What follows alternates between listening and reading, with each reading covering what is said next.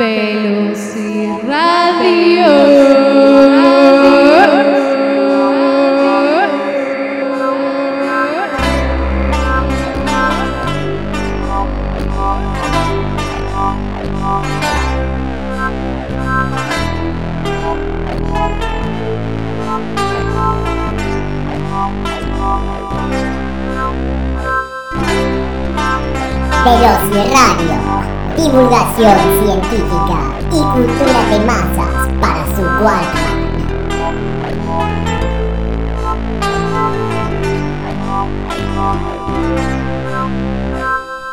Ese fue nuestro pequeño homenaje al Norbert de Goas. No sé por qué me vino a la mente.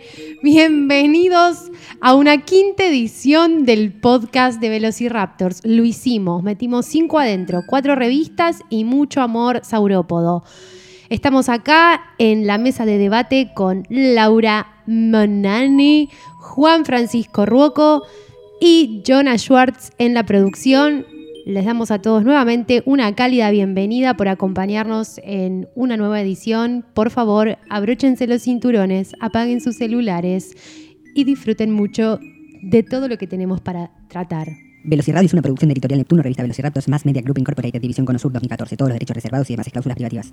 Ya estamos. Bueno, eh, la joda es así. Eh, ¿Conocen las, tres, las tres leyes ¿Las de Asimov? Las la- treyes. Las tres leyes de Asimov. Obvio. Bien, bueno, para el que no las conoce, las tres leyes de Asimov son un... Las tres leyes de la robótica. Las tres leyes, exactamente, las tres leyes de la robótica que plantea Isaac Asimov por primera vez en 1942 en un cuento corto llamado Runaround. Que ni me busque la traducción al castellano, así que jódanse. Eh, repaso breve. Ley número uno, un robot no puede lastimar a un humano o por inacción dejar que un humano sea herido. La segunda ley de la robótica es un robot debe obedecer las órdenes que le da cualquier humano, excepto si esa orden entra en conflicto con la orden número uno. Y la tercera es un robot debe proteger su propia existencia mientras esa protección no entre en conflicto con la primera o la segunda ley. Tiempo después, Isaac Asimov, una vez que había escrito mucho sobre robots y toda- todas las sagas y demás cosas y cuentos que hizo sobre los robots, inventó una cuarta ley, que sería como la ley cero, que básicamente dice un robot no puede dañar a la humanidad por inacción o por acción. Así que bien, bueno, Originalmente, digamos, este recurso fue un recurso literario que usó Asimov para armar un universo lógico, digamos, estableció las leyes de su universo y sobre esto escribió. Y muchos de los cuentos de los robots tienen que ver con robots que de alguna manera u otra infringen estas leyes o cómo estas leyes tienen huecos y entran en cierta contradicción. Lenny es uno de los cuentos, también eh, El hombre bicentenario tranquilamente puede ser uno de esos cuentos, y también tienen como preguntas quizás más filosóficas sobre qué es, qué es la humanidad, cuál es la diferencia entre un hombre y un robot, qué es la conciencia, demás, demás, demás, demás. Che, y para ejemplificar un poco y ayudar a los radioescuchas, a los Sí. podcast escuchas, a hacerse una idea de cómo podrían entrar en contradicción estas leyes. Pon- ponele, pongamos un ejemplo. Bueno, de la 1 y la 2, muy fácil. Yo Dale. tengo un robot que se llama Carlitos. Entonces a Carlitos le digo, Carlitos, andá y matá a mi hermana porque me cae mal. Entonces Carlitos te va a decir, no, porque yo debo obedecerte a vos por la ley 2, pero como entra en conflicto con la ley 1, no puedo cumplir esa orden. Ahí va. ¿Entendés? Y otra premisa es que Sí. les hace mal a los robots infringir las leyes de la robótica. Como Ah. que te dice, no mata a tu hermana, pero un poquito le jode porque te está desobedeciendo. Y entonces ahí de golpe como hay un robot que mata a alguien y entra en cortocircuito y se muere. Cosas así. Wow. Buena, buena data de Laura.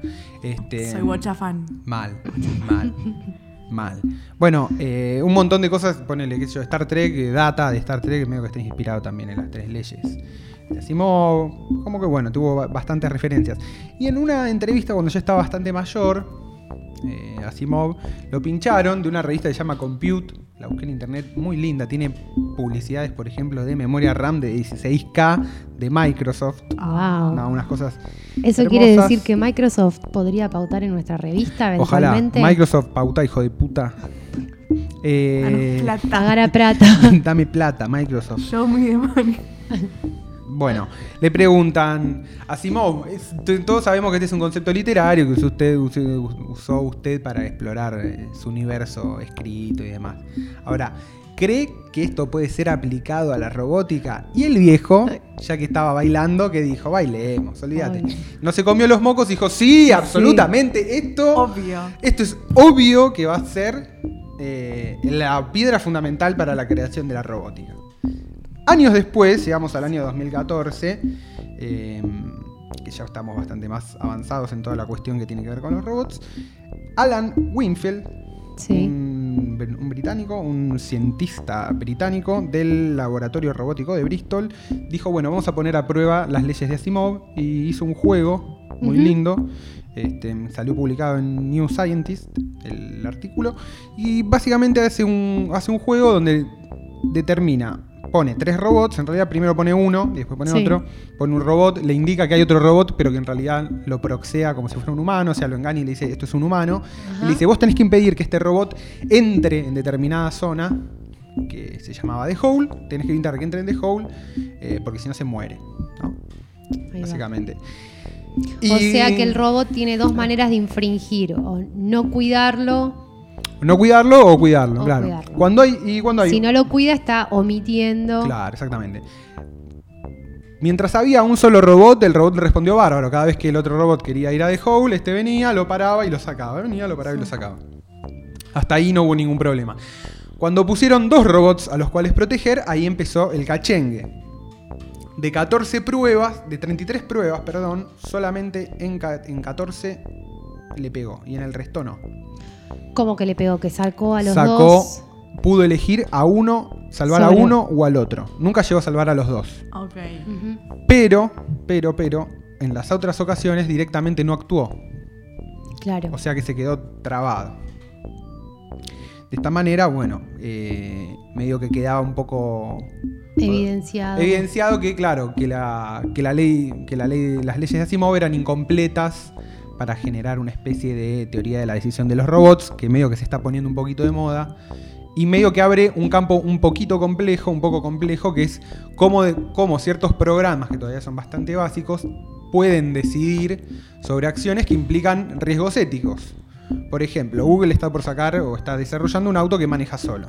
Sí. Supongamos una situación extrema en la cual el algoritmo que está manejando tiene que decidir entre salvar la vida de la gente que está dentro del auto o, De un peatón o de un cruza peatón que mal. cruza mal. ¿No? Bueno, ¿cómo decide ese robot? ¿Cuáles son las condiciones que, que decide? Bueno, lo que quedó evidenciado es que las leyes de Asimov, digamos, son incompletas, no funcionan, no cubren todo el espectro de decisión.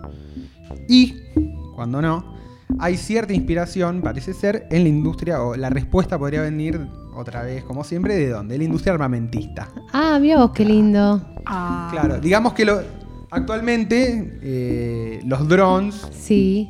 tienen algún sistema para identificar terrorista de no terrorista o cosa que hay que dispararle de cosa que no hay que dispararle. Ah, mira, pero deben tener bajo una licencia privativa, capaz que no lo no, cuentan no, no, no, tal cual, tal cual. Pero el tema es que si de alguna Saben. manera pueden decidir, eso sería como una, una pauta interesante. Lo que decía acá el artículo, por lo menos, es que bueno, que las leyes, de alguna manera, las leyes de la guerra, es verdad, los códigos de guerra, están muchísimo más tipificados y son un- como un compendio más grande de leyes y por lo tanto las acciones están como hasta un poco más limitadas y todo eso cargado en el Sí. software del robot lo puede ayudar a decidir mejor. Pero bueno, También si un dron mata como 100 personas que tenían que matar, a nadie le importa mucho, no te vamos a enterar. Tal no va cual, a salir en el tal diario. cual. Yo tal iba a decir eso, ¿no? Que capaz cargan hasta por una cuestión de contexto terrestre con una especie de Google Map, todo lo que esté de- dentro de este perímetro medio arenoso, Con para pa- adentro, con un si turbante en la cabeza. Para mí, claro, para mí, cuentan, para mí cuentan con una pantonera, ¿no? Si tipo, si, es, pifias, tipo, si es claro. color clarito, no le dispares, si es oscuro Claro. y tiene barba, dispará. Claro, y, Sí, si, sí. y si le erró como, ah, fue el dron, no fuiste vos que mandaste. Bueno, entonces, bueno, esto abre como ahí también, ¿no? Todo- Sí. a- abre todo un campo interesante tanto para la filosofía, ¿no? Que, bueno, ¿cuál otra vez, no? Sí. Ética robótica, si se quiere. Sí. Eh, y algo interesante que leía en el artículo eh, a uno de los entrevistados, que ya ni me acuerdo el nombre, pero que decía algo muy copado, que es verdad que en, en este, en estos problemas la filosofía puede generar preguntas interesantes, pero como ya evidenció en sus 3.000 años de historia, no puede responder nunca.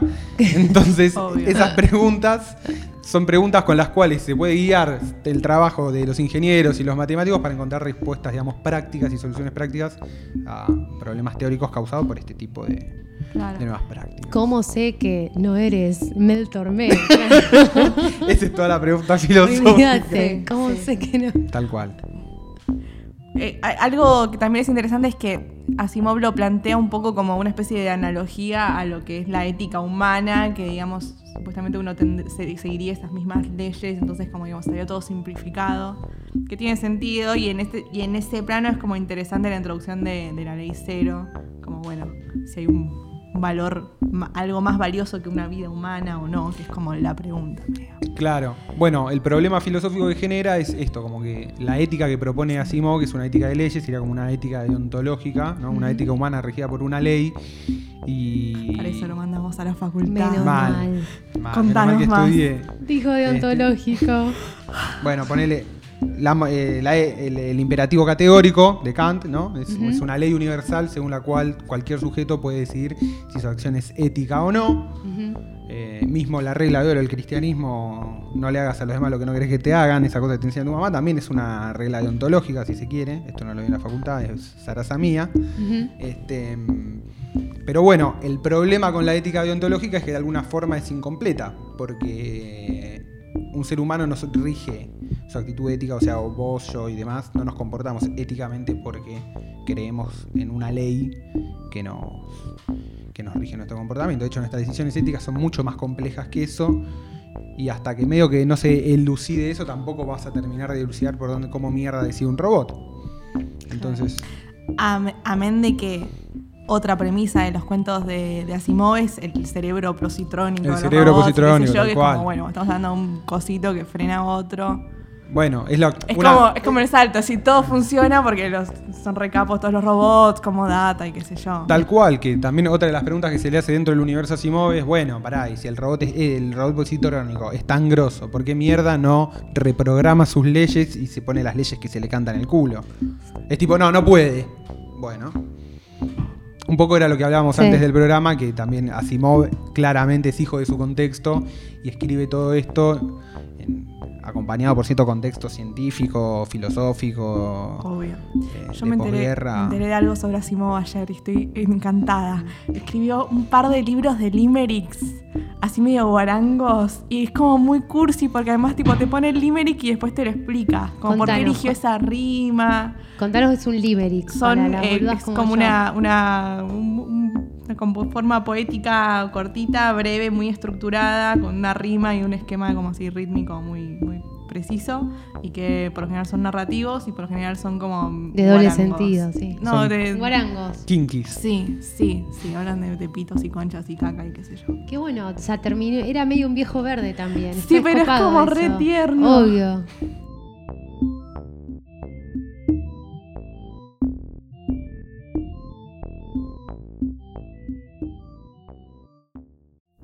Complete la colección. Dinosaurios, delfines rusos, Marte, insectos sociales. Entre a www.velociraptors.com.ar. Eh, Mike, ¿cómo? My Darling. Porque la música es la la la la la no my darling. La la la li la li la la. La la la la la my darling. La la la la la la la. La la la la la la. Estrenos. Bueno, la película es así. ¿La cuento ya? Sí. Bueno, es Gary Cooper y Grace Kelly, que son matrimonios recién casados. A él lo nombran sheriff de un pueblo que había eh, cuatro mm, catboy que eran malísimos. El pueblo tenía que hacer lo que ellos decían. Este hombre llega al pueblo con su señora recién casado, toma posición, este, jura ser sheriff y promete matar a esta gente. Bueno, era muy difícil.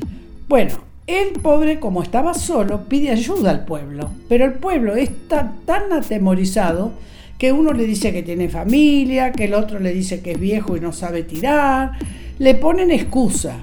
Solamente se ofreció un chico que él le dijo, no, vos sos muy chiquito, anda a tu casa. Dice, yo me voy a arreglar como puedo.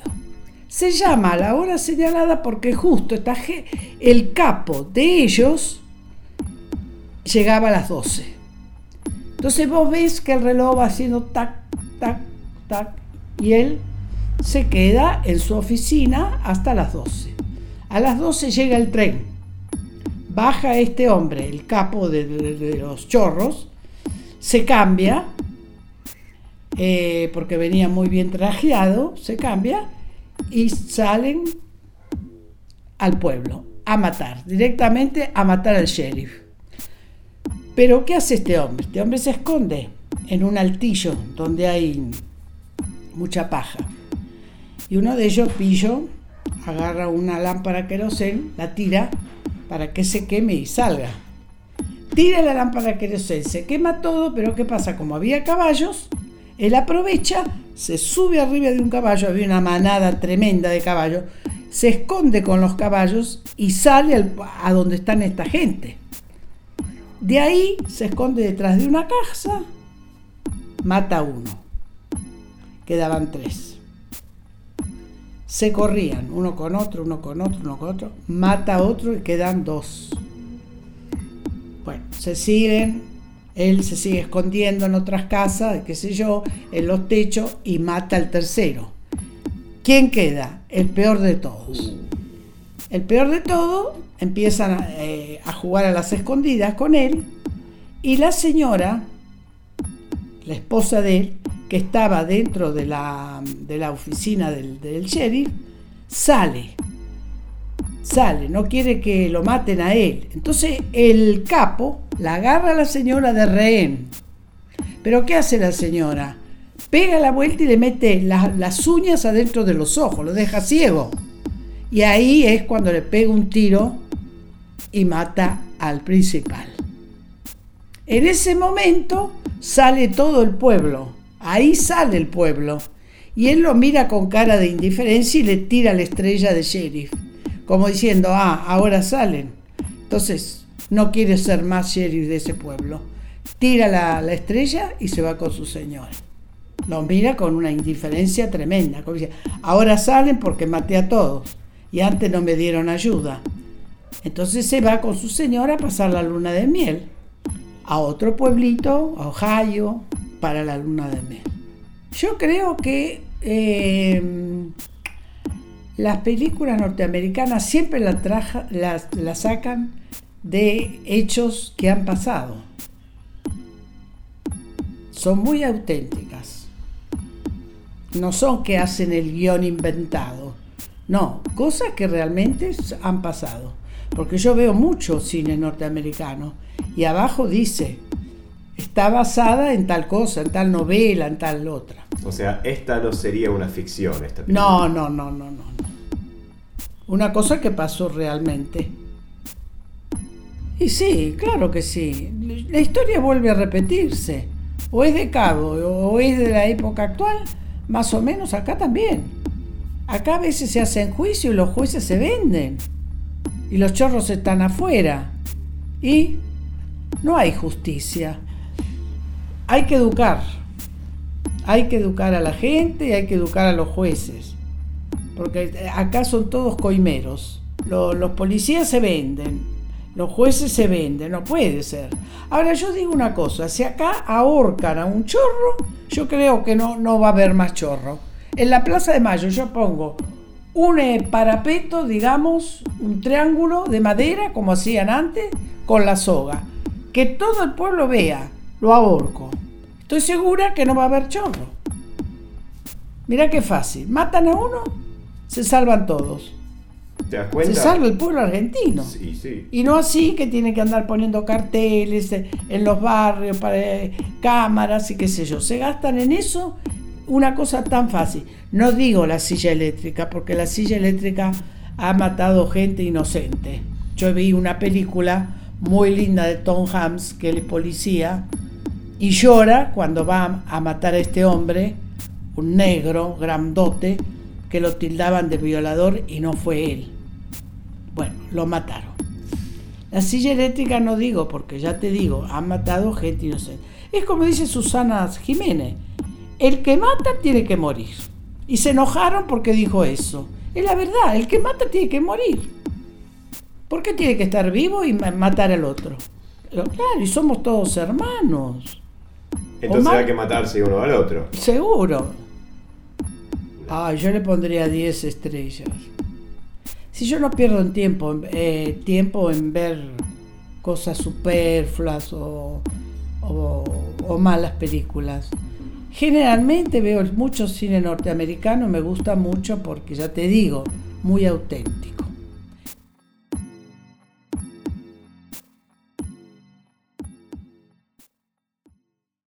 Usted está escuchando Velociradio. Che, Lau, ¿y vos qué tenés ahí anotado en tu cuaderno de notas? En mi cuaderno de Lineano. notas- Sí. Em, me enteré de que existe algo que se llama el BA-Fest, escrito B-A-H Fest, que es algo así como el festival de los argumentos ad hoc de mierda.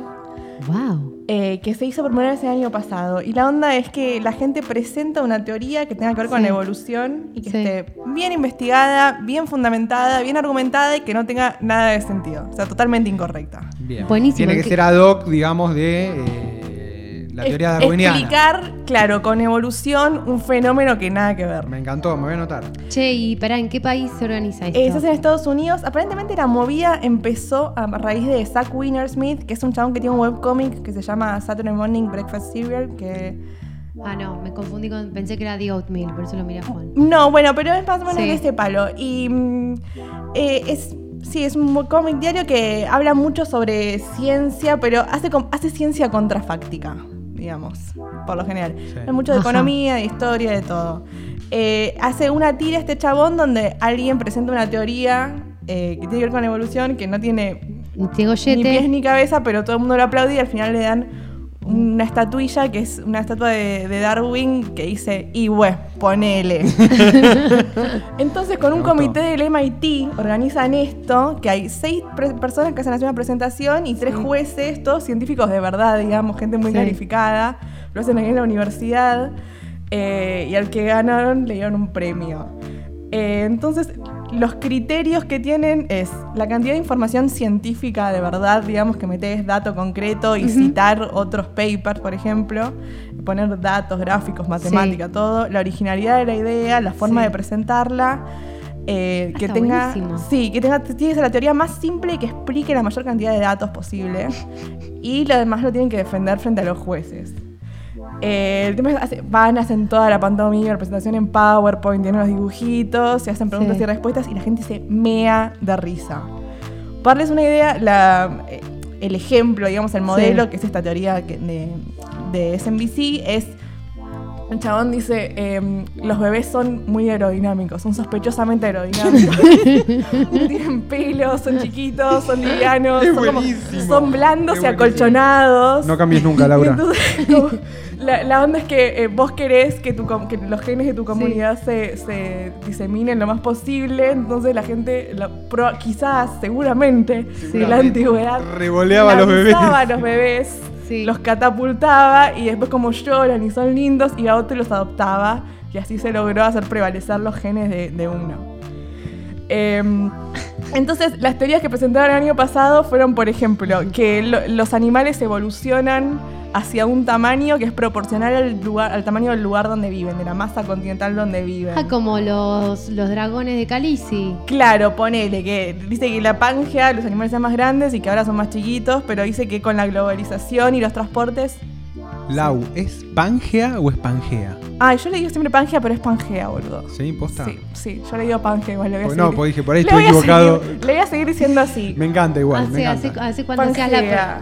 Pangea. El primer continente. Vamos a hacer una serie de documentales. Ay, por favor, Sí, me sí, muero sí. de amor. Con esa voz, dale. Pa. Pangea, el primer continente.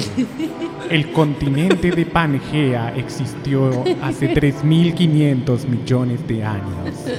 La Tierra estaba cubierta de sulfuro y carbono. Era como vivir en el infierno.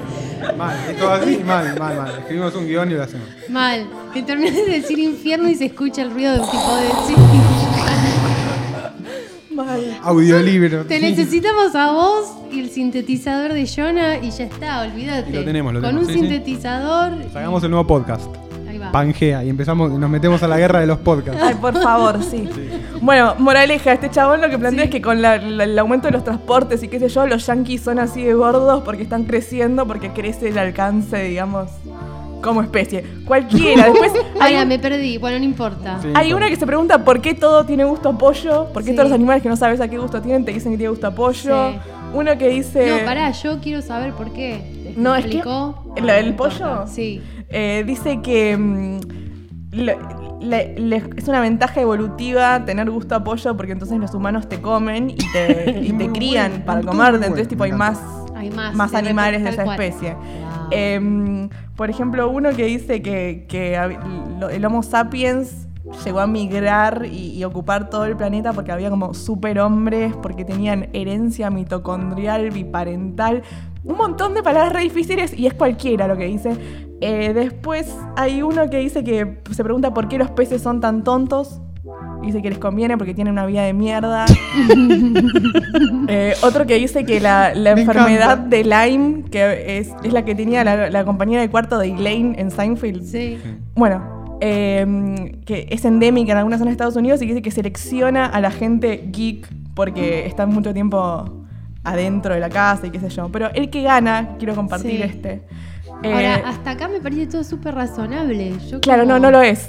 Parece, pero no es. Suscribimos a todo, claro. Me parece Se nos que- quemó el detector de, de pseudociencia. Es que claro, es maravilloso eso, porque es como manejar bien el género y mandar fruta. Igual son muy Todo graciosos. Creo que me quiero dedicar a esto. Me parece. Es magnífico. Me parece que encontré mi vocación. Por lo menos ser jurado. Bueno, Sí, el sí, chabón sí. que gana se llama Tomer Ullman y lo que pronuncia es. Dice que los bebés lloran mucho, son muy molestos para los padres y atraen predadores. O sea, no sirve, no tendría que servir que los bebés lloren y se hagan- un ruido tan horrible. A menos que esto represente una ventaja para el grupo y no solamente para el bebé que tipo te pide que le des bola y vos le das bola. Entonces dice que eh, nuestros antepasados a lo mejor aprovechaban esta, Sí. este como golpe de adrenalina que te da escuchar a un nenito llorando Sí. para ir a la batalla y ganarle a otra tribu. Entonces dice que iban a la guerra con bebés atados a la espalda, como hacen ahora los hippies. Muy bien, me encantó. En las guaguitas. Claro, la guaguita así el chabón a agarrarse a espadazos con otra tribu. Y hace todas unas cuentas, después dice, pero tengo la matemática, tírate así toda una catarata de cuentas.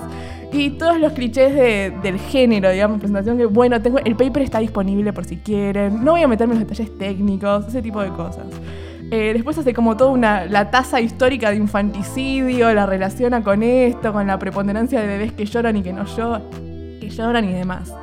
Em, la, la moraleja de todo es que cuando estás en una habitación con un bebé que llora y sentís que vas a matar a alguien, tenés que como pensar que tus antepasados seguramente lo hicieron. Pero ¿no ves que es súper razonable lo que está diciendo? raz- sí, no sé si es-. Es razonable y no, porque no vas a ir con un bebé a cagarte a piña. claro. No sé, ustedes no vienen a 11 muy seguido. Hay gente con Es bebés verdad. cagándose a piña. Es verdad. Y bueno, bueno, hay que ver el tiempo en términos de, de ventaja evolutiva, qué Vale. sé yo, boludo. Veamos, veamos, hay que estudiarlo. Qué bueno, ¿no? Moraleja, qué, qué bueno, qué bueno usar eh, eso, los clichés de algún tipo de práctica discursiva y Claro. usarlos para la chacota. Sí, estuvo buenísimo y es interesante también la, la relación entre webcomics y ciencia, porque ahora este ahora el mes que viene se van a hacer eh, doble, van a hacer uno en San Francisco y otro en, en Cambridge, en el MIT. Sí. Y uno lo va a presentar el chabón de The Oatmeal Ujú. y otro lo va a presentar el de Cyanide and Happiness. O sea que hay ahí como un palo muy de webcomic de ciencia y de Sí. público que fan de la ciencia que lee webcomics, que es interesante. Somos toda la misma gente, ¿no? Obvio que somos la misma gente, obvio. El Pero juego que los radioescuchas de Velociradio medio que conocen estos sí, sí. webcomics. Sí, Todos leemos frecuentan. XKCD, sí. Entre Higgs no nos pisemos el sable láser. Tal cual. es medio así. Obvio. Sí, sí, sí. Pero bueno, muy divertido. Yo también quiero ir. Yo también quiero ganarme un. Vale, escribamos un, escribamos un aguandado, capaz de Vamos, armémoslo acá. tiramos una beca. Pero obvio, hablamos Pe- con... El aval de filo ya lo. En, En. Conicet pasa. Para Sí. mí, si mandas el paper a Conicet te creen. Obvio. Obvio. No perdimos O sea, a no te creen, pero- Solemnes No, instituciones científicas. No te creen, pero que se puede presentar, se puede presentar. Obvio. Está bueno. También es como también una. Pero por ahí te toca en el sorteo, qué sé yo, te toca un sociólogo que dice, eh, esto más o menos va. Mira, tiene cuentas. Debe Tiene ser cuentas, es verdad. Hay estadística, ¿Quién hubiera un poquito de dicho? estadística. Pangea, el primer continente. En una atmósfera cubierta de azufre y carbono, solamente había podcasts que hablaban de series y televisión. Pero entre la destrucción total causada por los volcanes, surgió la luz. Un podcast para salvarlos a todos de las tinieblas de la cultura audiovisual. Velociradio, el único podcast que no habla de tele. Velociradio. En conducción, Clara Ruoco. Columnas especiales, Laura Monani. En sonido, Jonah George. Locuciones varias, Juan Francisco Ruoco. Móvil en la calle, Silvia Quinioa. Cine y espectáculos, la abuela Marta.